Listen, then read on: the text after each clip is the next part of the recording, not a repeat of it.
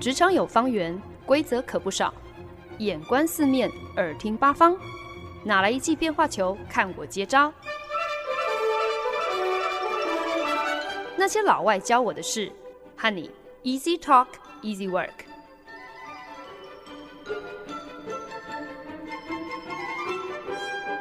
您现在收听的是《那些老外教我的事》，我是节目主持人焕恩。最近因为被纽约办公室征召接了一个新客户，所以呢就天天加班。可是呢，在加班当中，其实心里头并不觉得苦，就是腰酸背痛了一点。但是，一整个晚上常常坐在电脑前工作，然后咻的一声呢，竟然也就到了该上床睡觉的时候了。时间过得是特别的快哦。躺在床上进入梦乡之前，脑子里盘算的仍然是写到一半的报告。苦思着接下来要如何设计一个可以把想说的话都说明白的架构，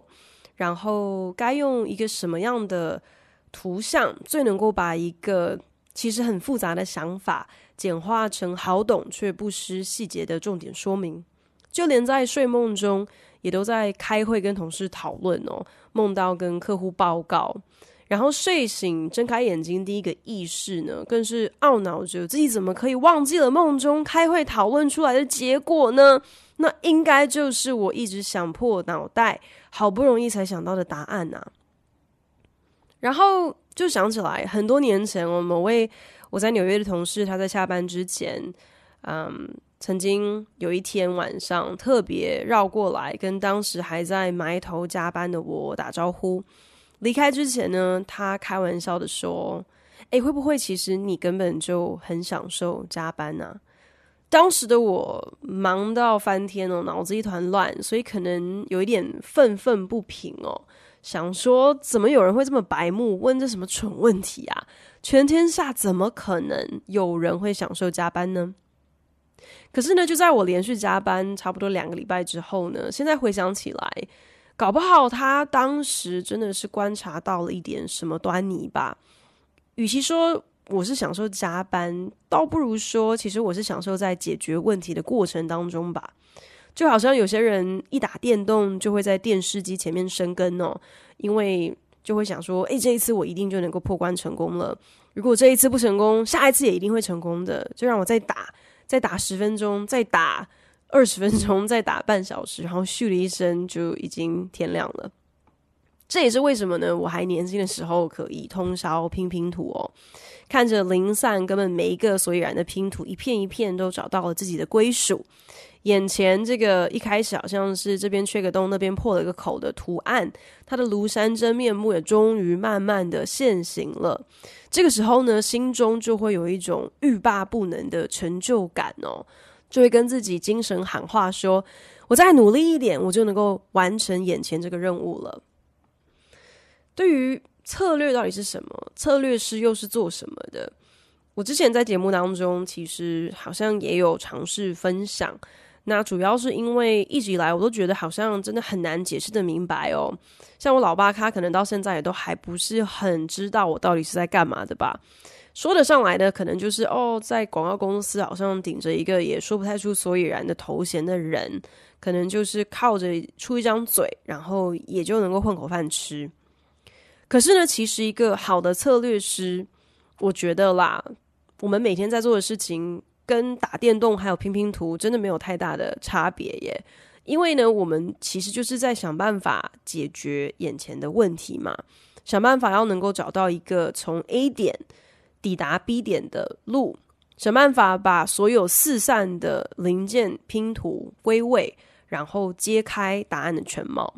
甚至有的时候呢，作为一个策略师，你还得要先变出一个那个需要被解决的问题。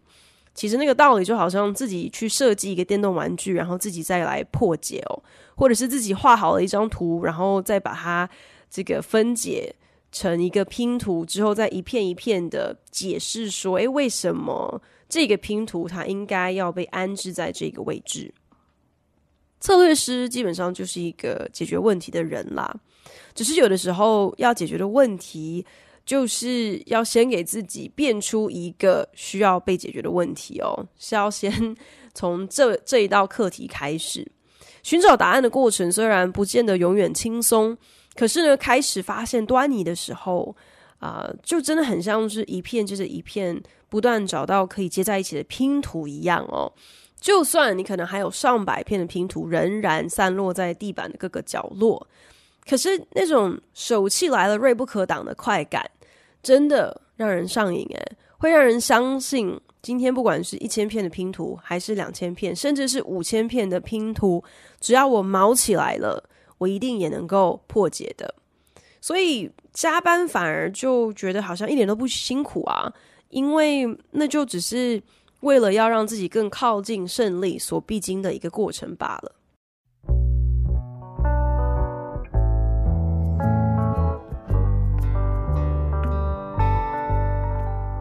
本节目由好家庭联播网、台北 Bravo FM 九一点三、台中古典音乐台 FM 九七点七制作播出。新接手的客户很悬哦，他是自己找上门来的。一开始呢，所有人都默默觉得这个客户他搞不好是哪里来的诈骗集团哦，因为他的网站实在是连半吊子都没有，实在是太诡异了。这个客户公司。说起来，创办也快要二十年了，可是他从来都没有做过行销。某天呢，创办人就心血来潮哦，觉得好像该是时候要花点钱来做做行销了。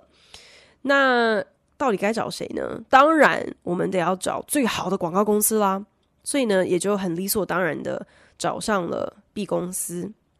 可是。今天真的很不好意思啦，就是基本上有在广告界走跳的人，大家都知道，B 公司呢，确实呢是广告圈的老字号招牌啦。如果今天你是在亚洲的话，你还可以把这个名号说出来唬唬人。可是，在欧美市场，B 公司真的就充其量就是一个业界老屁股、老恐龙哦。如果要讲到当今最具创意、最负盛名的广告公司或者是行销公司，哇，哪里轮得到我们呢、啊？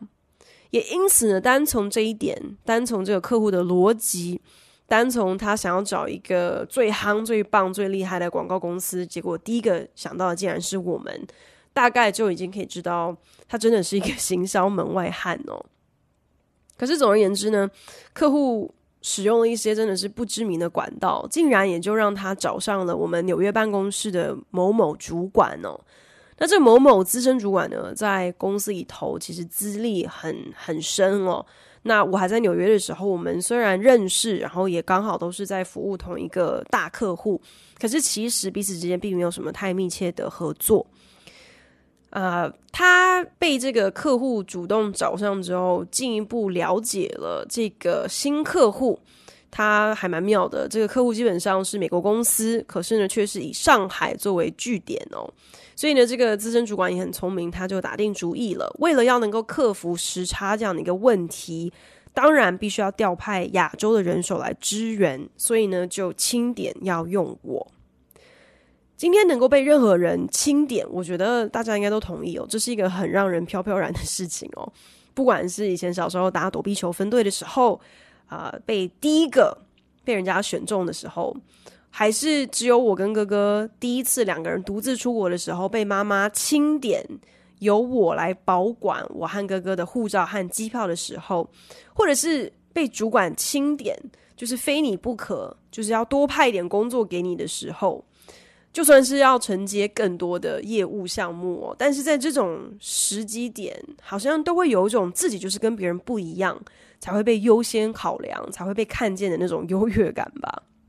那我当然也不例外。然后我觉得应该就是被这样的一个虚荣心所迷惑了，所以上了贼船都还傻傻的，就是很开心哦。这个主要的客户呢，他真的就是一个，我觉得应该随时随地他都咖啡因中毒中吧，因为他就是一个精神非常亢奋的美国人。那精神一亢奋起来，他的逻辑就更诡异，口无遮拦，然后也就因此更加的语无伦次。然后这个美国大叔，我也不知道他到底是啊、知不知道自己在讲什么，还是其实也不是那么在意自己，根本就在胡言乱语哦。所以他会说出类似什么啊，我们根本就没有任何竞争对手啦这样的鬼话。对于自己的公司前景是一片看好哦。也因此常常就很随性的会抛出一些随意的数据啊、会说什么啊，反正今天呢，不管这个市场大小是十万还是五万还是二十万啊，反正就是很多啦。那我们只要能够掌握，不管是其中的百分之一，或者是百分之三，或者是百分之五，哇，就可以这个呃无极限的成长，就可以赚很多，赚很大这样。接案的资深主管，毕竟也是一个业务来着嘛，所以呢，在他眼中，真的我觉得付得出钱的都是老大，特别是现在又是一个人人都在砍预算的一个非常对广告公司来讲是一个很拮据的时候哦。所谓英文谚语当中一句 “beggars can't be choosers”，要饭的没得挑啦，能够赏你几口饭吃，你就应该感谢上帝了。所以呢，当然就满心乐观的接下了这么一个奇怪的新客户哦。那资深主管心里打的如意算盘就是我们来放长线养大鱼哦。想说呢，这个公司从来都不做行销的嘛，所以如果我们可以呃在小事上头把这个人家服务的满意，把人家的生意做大了，那对方肯定呢会有更多的行销需求。那到时候呢，我们就不只是近水楼台，因为这楼台根本就是我们从设计到竣工一手包办的，所以呢，怎么可能不先得月呢？这言下之意呢，就是我们从长计议，让我们慢慢养大一个金鸡母哦。先让我们买断这个潜力股，之后有的赚了，当然就全部都直接进我们的口袋啦。不过呢，这如意算盘好像打得很好，但是到头来呢，这金鸡母还是得找跟他住在同一个时区的人来伺候啦。所以呢，就征召了我，还有我们在新加坡办公室另外一个同事来帮忙做客户，就是每一天一般业务的主要窗口。前期在跟新客户拟定后续合作模式的时候，曾不经意的听到了客户提出了一个很奇怪的期待。就是他们还蛮希望可以得到新加坡式的服务，当下还没有领会什么叫做新加坡式的服务，这背后的意涵是什么哦。可是呢，我跟我的这个同事很快的就明白了，这个新客户呢，虽然是美国公司，但是根本就没有任何时区或者是工作时数的概念。呃，主要的客户他自己跟他菲律宾籍的得力助手，基本上呢都是一整天回复邮件，可以一路回到晚上十一点、十二点都还在线上，等于是他们工作的在时间上其实完全没有分寸拿捏，也不在乎说，呃，今天跟他们合作的对象或者是服务他们的这个代理厂商是不是也有一些工作时数的考量？那这样子的，基本上应该就是还蛮。蛮一般的，就是亚洲公司的呃运作方式啦。可是对我们来讲，其实当然也是制造了一定的压迫感。嗯，那我们那个负责扮演平日窗口的同事，他当然也是很努力的，尽量配合喽。为了要能够跟客户保持一个你来我往的顺畅沟通，所以呢，也还蛮长，就是可能下班时间了还在回复 email。但是原则上，我们的态度一直都是尽量不要把客户的胃口养大，不能够让客户觉得好像我们真的就是二十四小时随传随到哦。但是呢，慢慢的我们就发现了，比这个时间时数的问题更难解决的状况才正要浮上台面。为了要配合时差，为了要能够抓紧时间赶制需要呈报给客户的内容。所以呢，基本上啊、我们跟纽约办公室的合作方式就是，可能我们的新加坡这边的早上开完会之后，那我抓紧时间用上班的时候调整好呃报告的内容，然后紧接着晚上再继续讨论。所以纽约的同事就都打趣的说：“哎呀，这个我们已经变成了对方合眼前看到的最后一个人，跟睁开眼睛后见到的第一个人哦，因为他们。”真的是啊、晚上的时候也跟我们开会，早上的时候也跟我们开会哦。可是这个感觉一点都不浪漫哦啊、反而我们彼此忍不住会露出那种怨偶之间最常见到、最有默契的那种无奈苦笑。我们这个新客户因为不安行销嘛，所以呢，我们内部就要常常商量着到底该怎么样子尽量简化我们的操作模式哦，就不需要讲太多太复杂的什么行销大道理，或者是复杂的框架，能够一切从简，最好简单，最好扼要就最好。另外呢，嗯，应该也要提前想办法把内容先分享给客户，让他们能够有有一个心理准备，可以事先预习一下嘛，就尽量不会落入一个可能现场反应不及这样的一个窘境。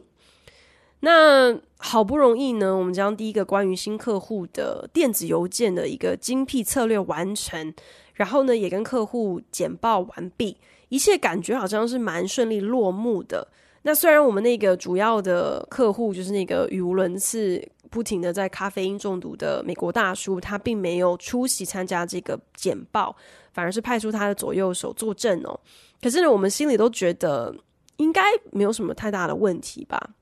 结果没想到简报完之后，当天下班之前呢，这个美国大叔他就回复了呃一个 email，然后主旨呢就是以全大写的字体说机密。那打开这个邮件落落长的内容，有一大半真的是让人看的是一头雾水哦。大致上呢，就是他又再一次的凭空瞎掰了很多的数据，重新的声明此时此刻对他们的公司跳跃式的成长。是何其重要，就是需要赶快让行销来助他们一臂之力。嗯，可是偏偏呢，他在简报内容当中好像都没有看到什么是符合他想象中的，或是符合他心目中认为他们最需要的这个一臂之力哦。他甚至在 email 当中提到说，整个简报内容当中唯一一个 the only thing that he liked。唯一一个他有喜欢的、看得上眼的，竟然是一个我随手写的一个，完全就只是做参考用的一个 email 文案呢，就是大概短短三个句子的话。看到这边，我的下巴早就掉在地上了。可是呢，这位客户大叔在他的 email 当中，紧接着就很顺水推舟的说：“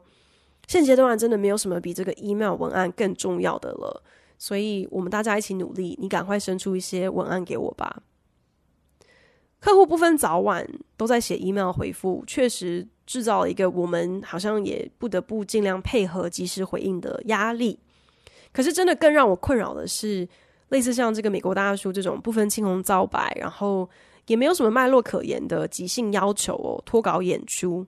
我们本来就是已经按照好我们讲好的这个进度。去把重心放在我们说好，然后知道是有需要先完成的工作上。可是如今客户就忽然蹦出了一个临时的要求，重点是他根本就是完全忽视了我们简报给他的策略内容，呃，就是一股脑门只想要那些即刻生效的小鼻子小眼睛的操作。这真的就凸显了这个新客户不只是对行销没有任何正确的理解，更是他。完全也不想要有正确的理解啊，就是一个朽木嘛。在我们企图透过简报内容来给予引导的时候，他满脑子最在乎的竟然只是：哎呀，你就给我一些新的什么句子，让我可以明天就开始套用在我的直销 email 上就好了。不过我也承认啦，其实最让我莫名其妙的，无非我如此费心完成的策略内容。而且是经过组内大主管跟资深策略所认可的策略内容，客户根本看不上眼，也看不懂。加班了一整个礼拜耶，唯一让他觉得心动的，竟然是我用不到五分钟随手写起来的一个参考文案。一时之间，我有种我好像是不是用错解题方式，杀鸡焉用牛刀啊这样的一个感慨。这何尝不就是我们很常遇到的一个问题？当我兴高采烈的替你找出了解决问题的方法之后，你却不心存感激，甚至还不觉得我替你解开的问题是问题。那种感觉真的有点像是，如果今天英文老师真的是满腔热血的用各种生活化的方式看电影啊、唱流行歌啊，希望学生可以学以致用，可以感受到学习的乐趣跟语文的实用，结果学生却不领情，反而群起敲碗。要老师教大家怎么骂几句现在流行的脏话就好？教脏话很难吗？一点都不难呢、如果老师今天一天到头只需要教你骂脏话就好，那简直是轻松到一个不行诶。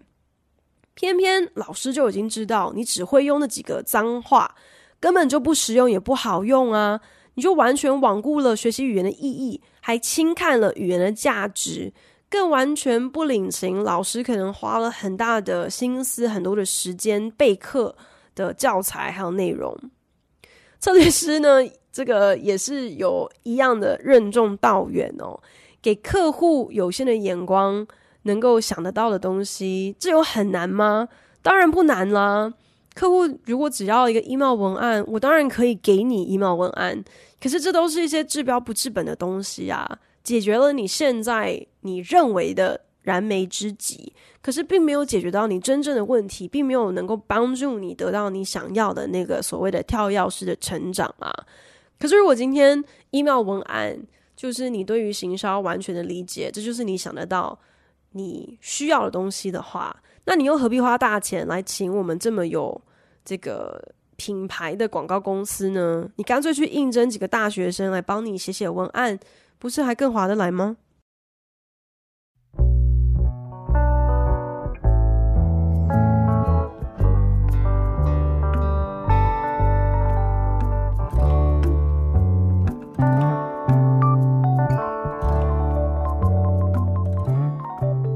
您现在收听的是《那些老外教我的事》，我是节目主持人焕恩。策略师这个职务，感觉起来对于大部分人来讲，我觉得其实是蛮陌生的啦，就是有点类似像顾问一样嘛。顾问呢，听起来就是一个非常含糊的工作职位哦。所以你到底是在帮人家干嘛的？好像没有人真的很能够解释得清。所以应该就是特别会让人家觉得你大概就是在招摇撞骗吧。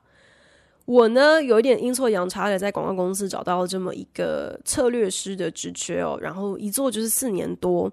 那还蛮意外的，觉得诶，这个差事好像蛮适合自己的哦。言下之意，可能就是我天生还蛮擅长招摇撞骗的。虽然呢，在大一点的广告公司当中，真的就像很多其他职务一样哦，大公司就是特别喜欢过度的去细分。所谓的专业呀、啊、职等啊，所以策略师好像也可以分成很多种。但是呢，对我来讲，今天不管是策略师或者是顾问，简单来说呢，你就是在帮客户解决问题的啦。不管是什么样的问题，反正交给你了，你就要想办法去理解这个问题，去解决这个问题。很多时候呢，啊、也不见得好像只有唯一一个标准答案来解题。可是策略师的价值所在，就是你要能够说出一番道理啊，你要能够去分析当前对客户来讲。最为合理的解题方式是什么？值得一提的就是呢，因为拟定策略的这个过程其实还蛮主观的，所以很多时候不管是做顾问的或是做策略的，很都是一个蛮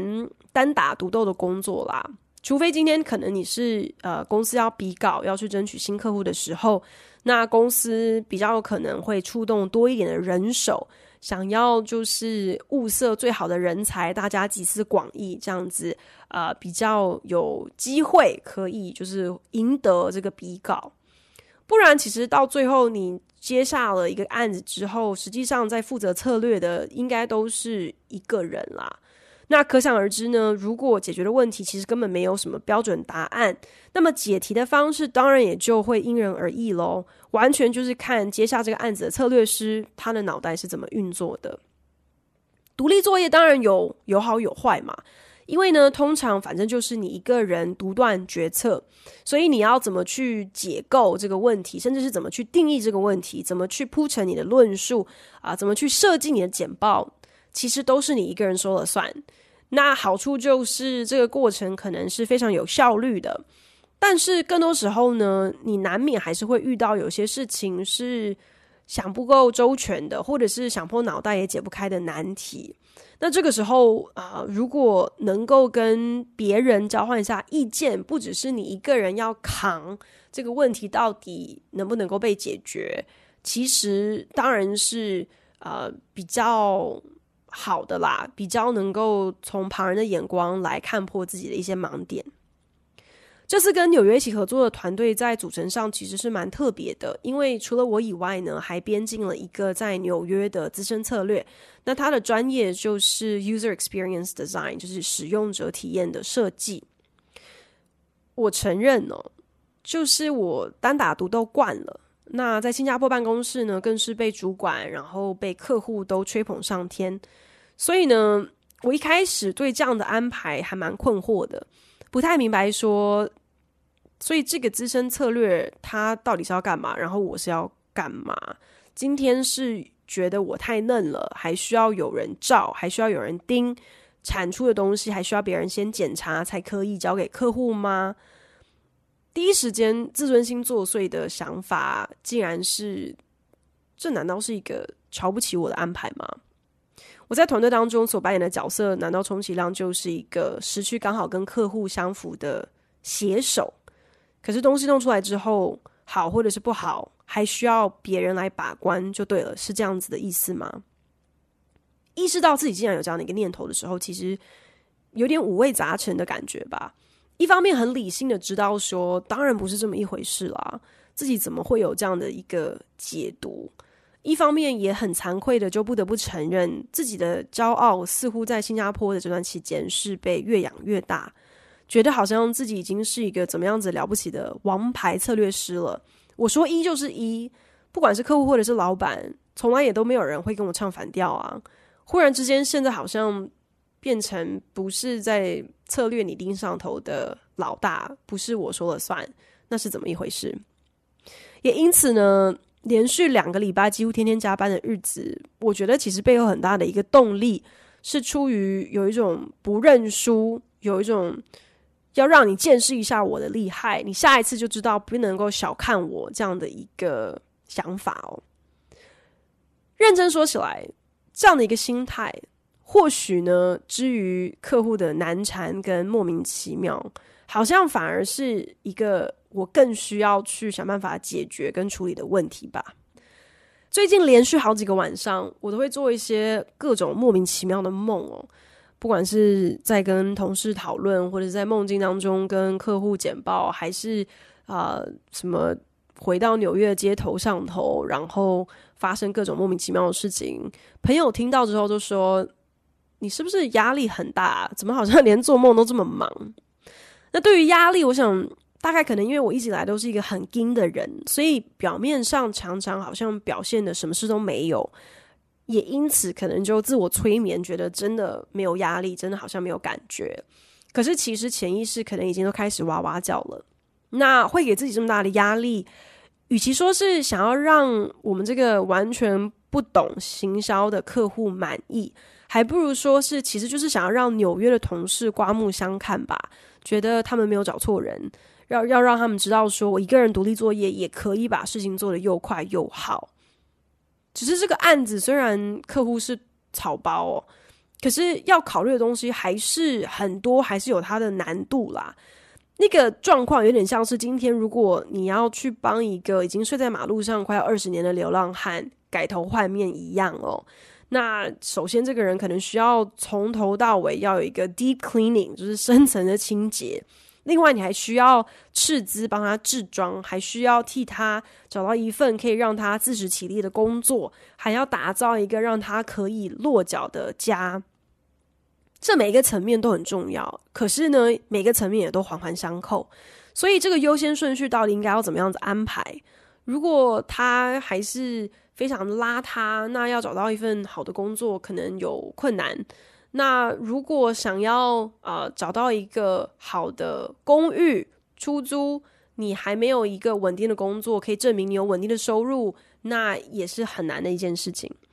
所以呢，其实我觉得面对呃这个新客户，虽然他们对行销是完全一窍不通，但是也。不能够好像随便帮他们乱做，有些东西也还是要有一个步骤。那你要怎么样子去判断，能够让啊、事情是要能够同一时间都一次到位呢，还是要怎么样子循序渐进？这其实都是一些需要考量的重点。连续加班两个礼拜，分别产出了两份策略报告，每一次我都觉得还蛮沾沾自喜的，就是觉得。做的东西还蛮厉害的，可是每次跟纽约的同事讨论完之后，也都还是有可以修改、需要被修改的地方，所以呢，也都发现了自己有一些我没有想的够多、够深、够全面的地方。虽然有些同事都还是对我就是非常的肯定，然后啊、我们讨论的这这整个气氛，他们给予批评指教态度也都很好。可是我觉得我自己却常常陷入一种就是，哎呀。我怎么没有能够想到，没有能够一次到位这样的一个懊恼哦？那我觉得，对于任何一个啊、你的工作内容就是需要凭空变出 content、变出内容来的人来讲。所以今天，不管你是画家，或者是作家，或者是 YouTuber，或者是广播节目的主持人，或者是一个策略师，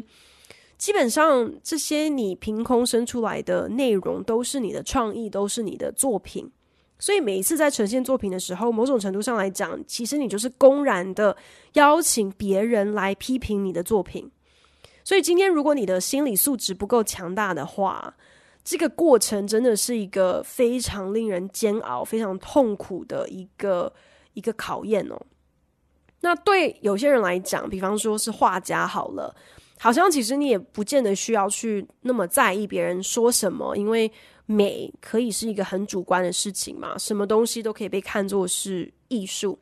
可是策略师这个工作却完全不同啊，因为今天就算你要解决的问题没有一个标准答案，但是逻辑分析上确实是有分对错的，细节的考量常常有就是有，没有就是没有嘛。所以你是不是能够让一个解题的方式更完备？呃，很多时候那其实是一个还蛮客观的判断。呃，所以你为了要能够让内容更加的精准，去做调整、去做修改、去接纳别人的一些看法，这都是很正常的，甚至是很应该的。